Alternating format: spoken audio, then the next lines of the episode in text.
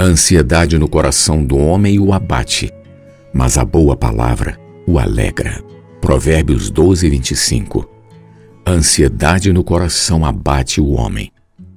No mundo moderno, raramente encontramos alguém que não esteja ansioso ou estressado por alguma coisa.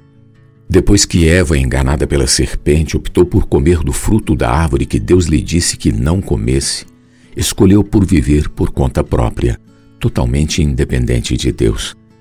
A terra foi amaldiçoada por causa da transgressão do homem. Em fadigas, este obteria dela o sustento durante os dias de sua vida. No suor do rosto comeria o seu pão, até que tornasse a terra, pois dela foi formado, porque é pó e ao pó tornará. Gênesis 3, 17 ao 19. Hoje, porém, cremos no Senhor Jesus e a nossa vida mudou. Jesus agora é o Senhor da nossa vida e Ele tem cuidado de nós.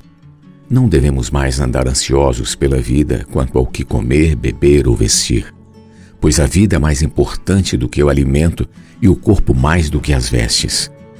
Qual de vós, por ansioso que esteja, pode acrescentar um côvado ao curso da sua vida? O nosso Pai Celeste sabe que necessitamos dessas coisas. Antes, devemos buscar o seu reino e a sua justiça, e todas essas coisas nos serão acrescentadas.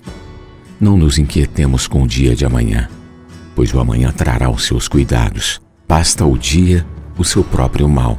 Mateus 6, 25 ao 34.